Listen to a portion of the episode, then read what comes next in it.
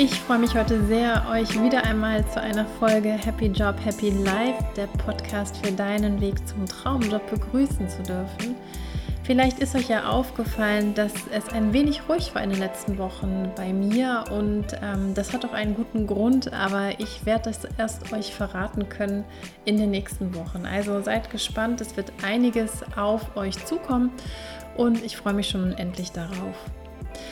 In der heutigen Podcast-Folge möchte ich mich gerne dem Thema zuwenden, der Konzentration. Also, wie schafft man es wirklich in der heutigen Welt, die oft so hektisch ist, die uns häufig wenig wirklich Inseln der Ruhe gibt, konzentriert und fokussiert an seinen Zielen, an seinen Träumen zu arbeiten? Deswegen lasst uns direkt starten. Ich gehe mal davon aus, dass die meisten von uns das kennen, dass ein Aufsatz, ein Projekt, eine Präsentation oder irgendetwas, was euch am Herzen liegt, schon längst fertig sein sollte, doch ihr nicht dazu kommt, weil ihr durch andere Dinge abgelenkt wird, wie zum Beispiel eine E-Mail, die beantwortet wird, die einfach hochpoppt und dann natürlich sofort eure Aufmerksamkeit bekommt, ein Anruf, vielleicht ein Kollege, der entsprechend an eurem Schreibtisch steht aber manchmal muss es auch gar nicht wirklich das direkte Arbeitsumfeld sein, sondern auch die Selbstständigen unter euch kennen das, das Thema Social Media, ähm, mal kurz irgendetwas checken wollen und daraus wird dann sehr, sehr schnell irgendwie eine Stunde Instagram. Ja, Fakt ist einfach, die Konzentration ist weg und ihr kommt mit eurem Ergebnis schlicht und ergreifend nicht weiter. Es kommt sogar noch schlimmer. Vielleicht hängt ihr sogar hinter einer Deadline und wisst, ihr werdet das ganze Projekt, ähm, zum Beispiel im beruflichen Kontext, die Fertigstellung einer Präsentation oder was auch immer es sein mag, eben nur unter viel, viel Anstrengung fertig kriegen. Also oft klassisch Schlafentzug, ähm, Rückzug, bis irgendwo das Projekt dann fertiggestellt ist. Ja, und wenn man ehrlich ist, der kurzfristige Moment, dass man ein Ergebnis endlich zu Ende gebracht hat, ja, überwiegt nicht lange, sondern oft bleibt wirklich auch irgendwo ein Gefühl von Leere und irgendwo der Wunsch ist, das nächste Mal anders zu machen, mit mehr Konzentration, mit mehr Fokus. Also zumindest geht es mir so. Ja, und gerade in der heutigen Zeit ist es eigentlich so wichtig geworden, dass wir ja, unsere kognitiven Fähigkeiten wirklich als unser wichtigstes Asset, also unsere wichtigste Gabe einfach sehen. Denn die Welt ist heute so schnelllebig und so vernetzt und ähm, es geht immer mehr darum, wirklich höchste Qualität in ja, einer kurzen Zeit abzuliefern. Und das ist eine Fähigkeit, die auf der einen Seite von uns natürlich im beruflichen, aber auch eben im selbstständigen Bereich immer schnell, immer mehr abverlangt wird aber gleichzeitig auch eine Fähigkeit, sofern man das machen möchte, die erlernbar ist, die dann nicht mehr diesen, ja, diese Facette des Drucks sozusagen widerspiegelt. Also, um das so wegzuschicken, keine, keine Sorge, in dieser Podcast-Folge wird es eben nicht darum gehen, euch ein weiteres herzloses Produktivitätstool mit an die Hand zu geben, also quasi das Ziel, euch zu kleinen, leistungsfähigen Robotern zu machen, sondern es geht vielmehr um, ja, ich hätte schon fast gesagt, so eine gewisse Arbeitsphilosophie, die vielleicht ähm, dahinter steckt, nämlich der sogenannte Deep Work-Ansatz, den ich euch heute gerne vorstellen möchte, ähm, getrost eben irgendwo nach diesem Motto ähm, Work smarter, not harder, also ähm, arbeitet intelligenter, aber nicht härter. Und das ist das ähm, als, sage ich mal, Grundkontext, was wir uns heute anschauen werden in der Podcast-Folge, wo es darum gehen wird, vielleicht für euch selber einzelne Tipps ähm, und Tricks mitzunehmen und auch einfach zu überlegen, wie könnt ihr mit diesem Wissen in der sich ja immer schneller verändernden Welt, wo es immer mehr darum gehen wird, digitale Tools ähm, und Anforderungen, die an euch gestellt werden, damit zurechtzukommen, wie könnt ihr euch trotzdem diese Inseln der vollen Konzentration, des Fokus auf eure Dinge, die euch ausmachen, die euch wichtig sind, eben stellen. Ich habe euch ja schon an einzelnen Stellen von meiner eigenen beruflichen Erfahrung erzählt. Ich habe lange Zeit in verschiedenen Konzernen gearbeitet und ich weiß nicht, wie es euch da geht, aber selbst heute in der Rolle, wo ich als Beraterin oft in die Konzerne komme, ist, ist inzwischen ja fast, sage ich mal, en vogue, dass alle auf eben großen Büroflächen arbeiten. Ähm, also das natürlich mit dem Ziel, viel Kommunikation, viel Zusammenarbeit zu fördern. In den meisten Unternehmen, in denen ich unterwegs bin und auch war, gibt es immer noch wahnsinnig viele Meetings. Also sprich, ja, einfach lange Meetings und ähm, sehr wenig Pausen. Also die maximale Mittagspause, die oft so zwischen 30 und 45 Minuten variiert. Oft findet man auch eine sogenannte Open Door Policy, was jetzt bei natürlich einer großen Bürofläche ein bisschen was Virtuelles ist. Also sprich die bewusste Einladung an jeder Mann, jede Frau, mich immer zu anzusprechen. Was ich auch bei ganz vielen Menschen sehe, ist ähm, das ganze Thema an mehreren Projekten gleichzeitig zu arbeiten, weil es ja quasi ein ganzer Verantwortungsbereich ist, beziehungsweise auch ganz unterschiedliche Auftraggeber, die immer wieder neue Aufträge eben an uns in der Arbeitswelt herantragen, aber auch nicht nur eben im Unternehmen, sondern auch als Selbstständige. Ja, und auch irgendwo an vielen Stellen, ähm, wobei ich das im positiven Sinne langsam auch immer mehr im Wandel sehe, dass so eine gefühlte 24 Stunden Erreichbarkeit vorausgesetzt wird. Also nicht, dass man ständig telefonisch erreichbar sein muss, aber zumindest, dass man schnell auf Anfragen und E-Mails reagiert und teilweise sogar aus dem Urlaub heraus. Also das ist das, was ich heute wahrnehme, wie es in vielen Unternehmen zugeht falls das nicht auf euch zutreffen sollte, kann ich euch nur von Herzen echt beglückwünschen, weil ich glaube, dann macht ihr ganz, ganz vieles in eurem Arbeitsumfeld richtig. Aber in vielen der DAX-Konzerne, die ich kenne, in denen ich gearbeitet habe und auch das, was ich teilweise durch mein Netzwerk, durch meine Bekannten mitgekriegt habe, durch meine Klienten natürlich auch, ist es genauso in der Arbeitswelt. Also sprich, der Raum wirklich konzentriert, fokussiert an einer Sache zu arbeiten, wie wir es vielleicht noch aus verschiedenen anderen Phasen unseres, unseres Lebens, vielleicht wie aus dem Studium kennen, ist extrem schwierig in so einem Umfeld umzusetzen. Gut, ihr wisst natürlich, ich würde die Podcast-Folge nicht machen und ich habe es ja auch schon eingeleitet, wenn es nicht auch trotz all dem wunderbare Ansätze geben würde, die genau in diesem Rahmen, also in dem Rahmen von New Work, agilen Arbeitsweisen etc., genau diese Arbeitsweise, wie wir es noch gelernt haben, eben immer mehr hinterfragt und natürlich genau die Bedürfnisse des Mitarbeiters und des Kunden eben in den Mittelpunkt stellt, weil nur in Meetings zu setzen, kaum Pausen zu machen, immer erreichbar sein, das ist kein bedürfnisorientiertes Arbeiten, sondern das ist wirklich ein Funktionieren. Und ähm, wir sehen an vielen Stellen ja auch wirklich dann im schlimmsten Falle die Konsequenzen wie Burnout oder ähnliches. Ich möchte euch heute deswegen, jetzt habe ich quasi diesen riesigen Spannungsbogen aufgebaut, einen, wie ich finde, sehr spannenden Ansatz von Cal Newport vorstellen, und zwar der Ansatz ähm, Deep Work. Cal Newport ist ein Professor an der Georgetown Universität in den USA und hat ja als Schwerpunkt Computer Science, also ähm, Informatik und ist vor allem eigentlich bekannt geworden ähm, durch sein Buch Deep Work. Ähm, er hat aber mehrere Bücher geschrieben, aber grundsätzlich beschäftigt er sich, ich nenne es mal mit Produktivitätstechniken, neueren Produktivitätstechniken, die teilweise auch sehr, sehr stark auf so neurowissenschaftlichen Ansätzen basieren, um einfach seinen Studenten, aber auch natürlich uns da draußen und ähm, sich selbst irgendwo da auch ja, Erfolgsfaktoren mit an die Hand zu geben. Deep Work ähm, in seinem Ansatz ist eigentlich nichts anderes als übersetzt ähm, das hochkonzentrierte, vertiefende Arbeiten. Also sprich, wenn es darum geht, dass wir wirklich abtauchen in unsere Arbeit in vollster Konzentration und alles andere um uns herum ausblenden. Ich bin mir sicher, dass ihr alle bestimmt schon dieses Arbeiten mal erlebt habt, vielleicht wenn ihr eine Abschlussarbeit geschrieben habt oder ähnliches. Also dass man wirklich abgetaucht ist und sich von nichts hat unterbrechen lassen. Deep Work grundsätzlich als Arbeitsansatz kommt vor allem natürlich bei sehr komplexen ähm, Themen, professionell anspruchsvollen Aufgaben, wie er so schön sagt, eben zum Tragen, wo wir wirklich auch hochkonzentriert arbeiten müssen, wo wir eben nicht abgelenkt sein können. Also Deep Work, ich fasse nochmal zusammen, charakterisiert sich als wirklich absolut hochkonzentriertes ähm, ja, arbeiten an einer Sache, an anspruchsvoll komplexen Sachen, die eben wirklich unsere ja, Hirnleistung sozusagen fordert. Was bringt uns das Ganze? Es bringt uns auf der einen Seite, wenn wir in diesen Modus kommen, natürlich das Gelesene viel besser aufzunehmen. Das kennt ihr bestimmt auch, wenn man Bücher liest man kann sie, sage ich mal, schnell und, sage ich mal, halb lesen, sodass nicht wirklich viel hängen bleibt. Das ist nicht das, was Deep Work auszeichnet, sondern es geht wirklich darum, eben in der vollen Konzentration viel, viel Qualität eben in das Projekt reinzubringen, in das, woran man gerade arbeitet, Abschlussarbeit zum Beispiel, um dann eben natürlich noch bessere Ergebnisse zu erzielen. Und er nennt natürlich auch ähm, einzelne Beispiele von Menschen, die das sozusagen perfektioniert haben. Also ein Buch ist eigentlich voller Beispiele. Aber eins der klassischen Beispiele ist ähm, Bill Gates, der in so einen Deep Work Arbeitsphasen mit Fokus in nur acht Wochen, nämlich die Grundlage für das ganze Microsoft Office Paket sozusagen programmiert hat. Ähm, und daraus ist ja bekanntlicherweise ein Milliardenbusiness geworden. Und auch Newport selbst, ihr wisst alle, Professoren haben natürlich immer einen Publikationsdruck, also sprich, die müssen sehr, sehr viel einfach veröffentlichen.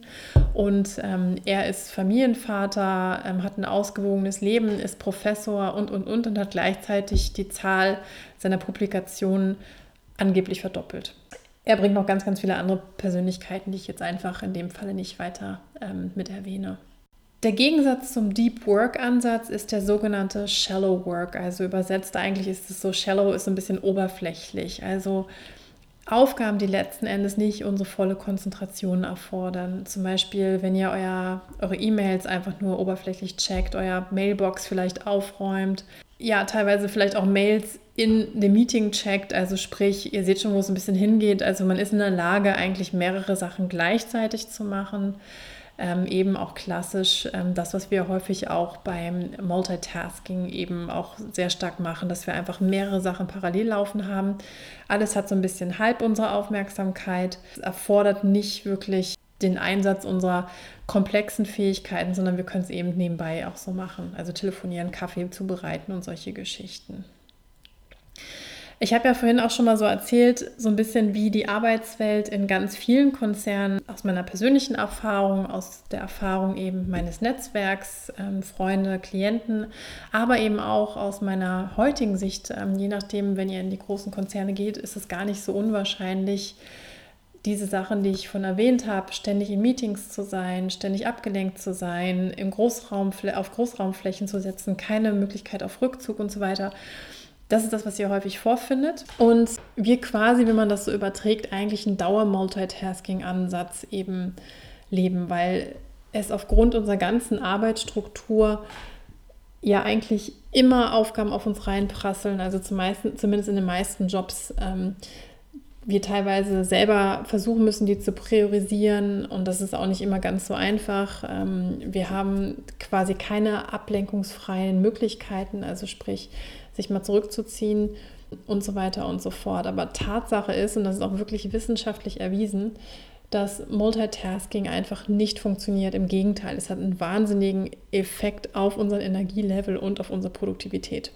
Es gibt so Ansätze, also eine Studie, die unter anderem gesagt hat, dass das Multitasking, also das mehrfache, mehrere Aufgaben parallel zu machen, unsere Produktivität um 40 Prozent herabsinken lässt, weil dieser Wechsel zwischen einer Aufgabe zur nächsten Aufgabe und so weiter ist so energieaufwendig für unser Gehirn, dass wir damit unser Energielevel wirklich massiv sinken. Und dabei sind es noch nicht mal Tätigkeiten, die häufig wirklich komplex sind, sondern ich meine, übersetzt gesagt, verprassen wir eigentlich unsere Energie auf Sachen, die völlig ähm, irrelevant sind, beziehungsweise nicht die höchste, höchste Priorität haben sollten. Hinzu kommt, ähm, was auch eine Studie bewiesen hat, dass wenn wir ständig in diesem Medienwechsel, in diesem Switch zwischen einer Aufgabe zur anderen sind, dass wohl aus dem Unterbewusstsein negative Energien halt eben hoch geschwemmt werden. Also sprich, Parallel zu diesem Wechsel kommt negatives Gedankengut aus unserem Unterbewusstsein nach oben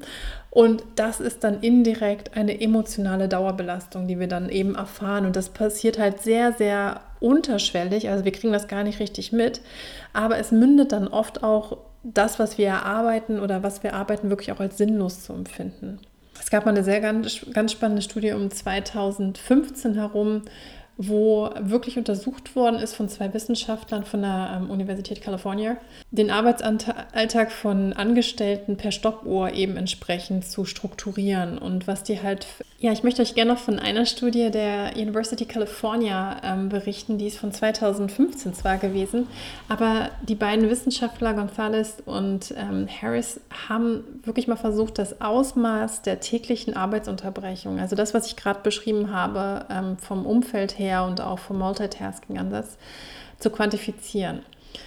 Die haben dann eben sich ich glaube, insgesamt knapp 30 Angestellte angeschaut und haben wirklich versucht zu dokumentieren, wie deren Arbeitsalltag aussieht, und zwar mit Stoppuhr. Und zwar kam raus, dass die Mitarbeiter nur etwa elf Minuten Zeit hatten, konzentriert an einer Aufgabe zu arbeiten, bevor sie unterbrochen wurden. Meist kamen sie dann erst nach 25 Minuten zur ursprünglichen Aufgabe zurück und hatten in der Zwischenzeit schon zwei weitere Themen behandelt. Also wenn man quasi dann in Betracht zieht, dass die Mitarbeiter rund acht Minuten brauchten, um zur vollen Konzentration zur Aufgabe zurückzukehren, bei dieser sehr fragmentierten Arbeitsweise blieben sie faktisch eigentlich nur drei Minuten jeweils ohne Unterbrechung. Ihr müsst jetzt natürlich nicht dieser Rechnung nachvollziehen, aber einfach egal wie, ihr seht das Ausmaß von ständiger Unterbrechung, die Energie aufzubringen, sich wieder auf die Aufgabe zu fokussieren, um dann weiterzumachen, ist wahnsinnig energieaufreibend. Also da lassen wir wirklich unsere ganze Energie.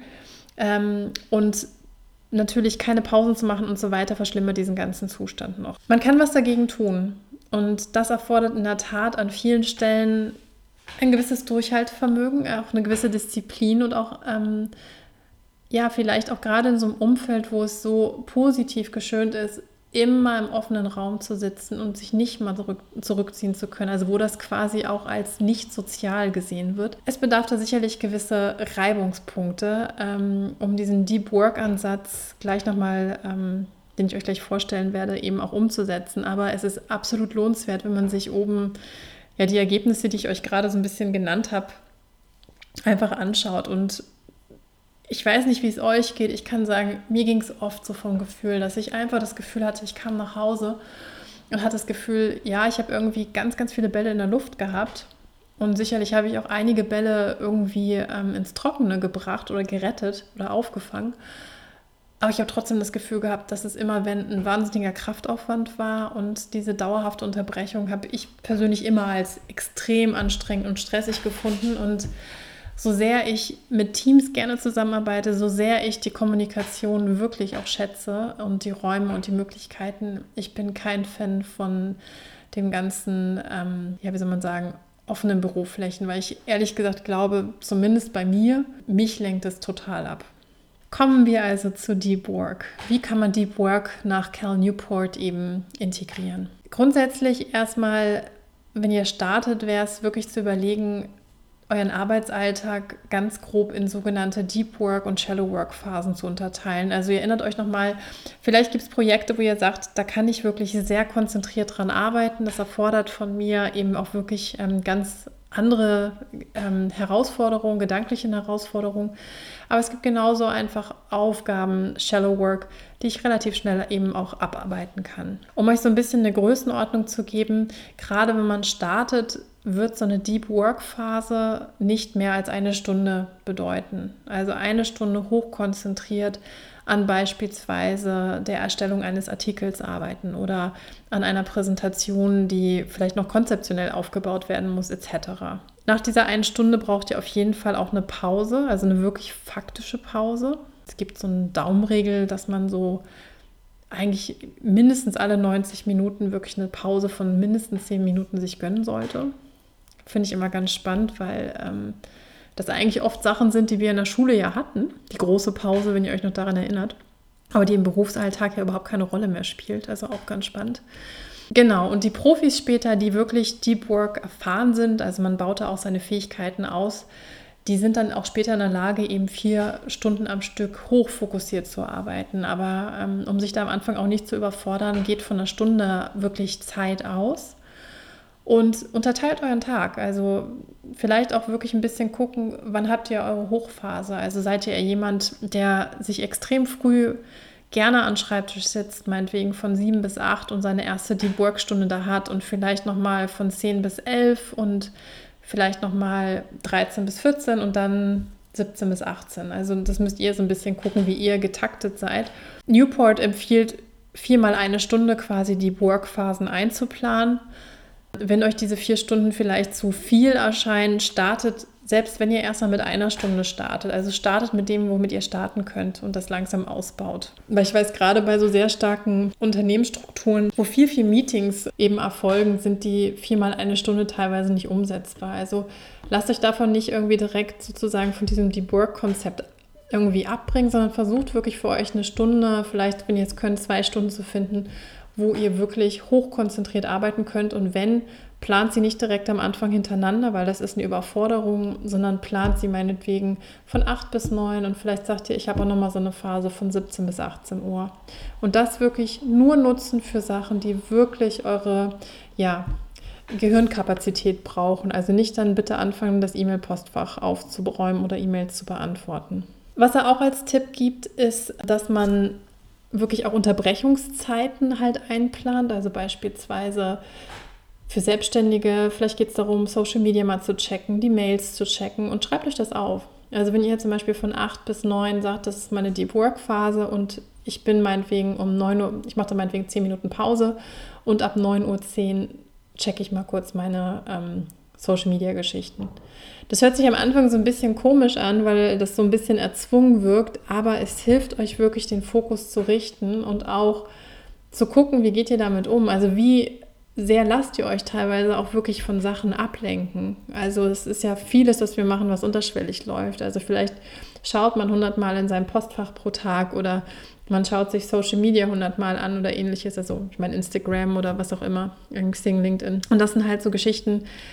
Guckt halt einfach auf der einen Seite, euch klare Zeiten dafür zu geben, aber auch so ein bisschen zu gucken, hey, was macht ihr da eigentlich? Warum, warum müsst ihr es vielleicht die ganze Zeit checken? Pausen habe ich schon erwähnt. Und bei Pausen echt noch mal so ein Punkt, Surfen ist keine Pause. Ich habe das ehrlich gesagt auch mal voll lange so gemacht, dass ich dachte, ja, okay, ich mache jetzt mal eine Pause und allein die Pause auszuhalten, fand ich teilweise dann echt anstrengend. Und dann bin ich dann halt irgendwie ins Internet gegangen und habe dann angefangen, mir zwar ja schöne Sachen anzuschauen, aber trotzdem ist es eigentlich keine Pause.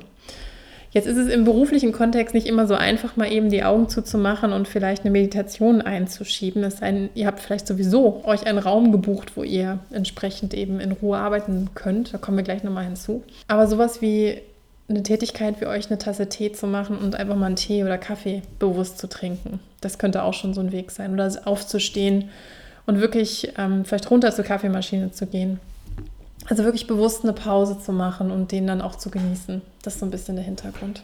Mögliche Strategien, um letzten Endes so Deep Work-Rituale in euren Alltag reinzubringen, ist auf der einen Seite, ich habe es gerade schon mal so ein bisschen durchklingen lassen, wenn ihr sagt, ihr habt eure Deep Work-Stunde meinetwegen von 8 bis 9 Uhr morgens und ihr habt jetzt nicht das Glück, als Selbstständiger zu Hause am Schreibtisch zu sitzen, sondern in einem Unternehmen in einer Großbürofläche, Großraumfläche. Eine Möglichkeit, also was ihr auf jeden Fall brauchen werdet, ist für diese Zeit einen, wie ihr nennt, Dedicated Workplace, also so einen festgelegten Arbeitsplatz, also wo ihr ungestört arbeiten könnt.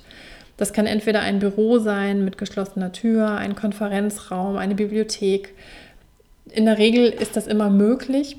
Oft nimmt man das einfach nicht in Anspruch. Und wichtig ist wirklich, also Newport erzählt von einem Kollegen, der immer bitte nicht stören, ähm, quasi an die Tür hängt. Kann man machen. Ähm, und das wirkt auch manchmal gar nicht so komisch.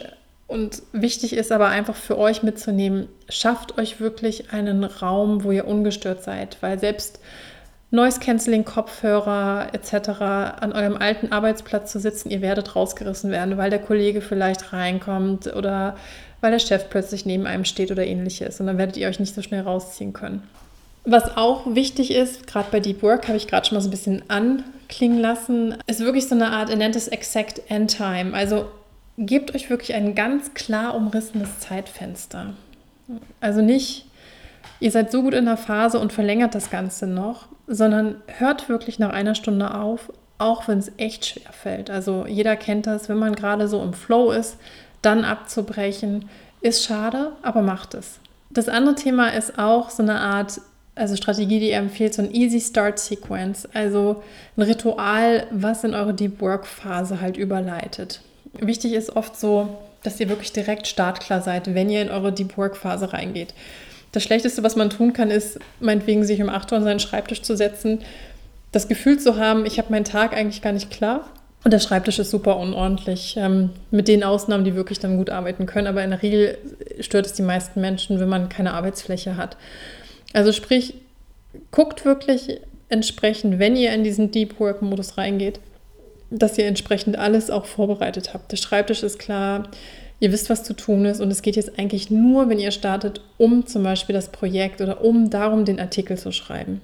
Ja, und das andere Thema ist in der Tat auch, wenn ihr Deep Work arbeiten wollt, sogenannte Power-Ups, also sprich Rituale, die euch die notwendige Energie geben, um überhaupt diese, diese Leistungsphasen abzurufen. Und ähm, da sind die Klassiker wie gesundes Essen, guter Tee, genügend Schlaf, weil Übermüdung, da gibt es auch inzwischen richtig Untersuchungen, wenn wir quasi die Nacht durchgearbeitet haben, sind wir eigentlich am nächsten Tag überhaupt nicht mehr in der Lage, weiterzuarbeiten. Also dieses oft so, ich schlafe jetzt mal drei Stunden und dann arbeite ich wieder im normalen Rhythmus, funktioniert eigentlich nur auf ganz, ganz geringer ähm, Leistungskapazität, die wir dann noch abbringen können, abrufen können. Also sprich, sorgt da auch für euch, für genügend Schlaf, für Erholung, für gesundes Essen, für was auch immer ihr euch gut tut.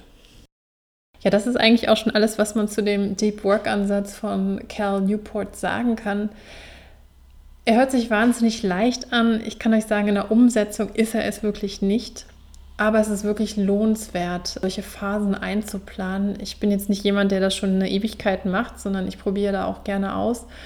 Aber ich habe angefangen, wirklich mit Deep Work-Ansätzen zu arbeiten. Und ihr habt einfach das Gefühl, dass ihr viel schneller, viel fokussierter vorankommt und ja auch einfach nicht so ausgelaugt seid, wie es sonst in der ja Multitasking-Welt halt einfach ähm, ist. Und ich glaube, dass es einfach notwendig wird, dass wir da wirklich auch in der Arbeitswelt total umdenken lernen, weil es einfach in der heutigen Zeit, wo es wirklich darum geht, mit sehr komplexen Umgebungen, mit ständigen Neuerungen, mit ständigen Veränderungen auch wirklich erfolgreich umgehen zu können dass wir lernen, uns ja selbst zu managen. Also A, wirklich zu gucken, was sind die Sachen, auf die ich mich fokussieren möchte, was sind Sachen, die ich priorisieren möchte für mich in meinem Leben. Wie schaffe ich das in einer Umgebung, die um mich herum in einer ständigen Veränderung ist und auch ständig eine Ablenkung natürlich auch anbietet?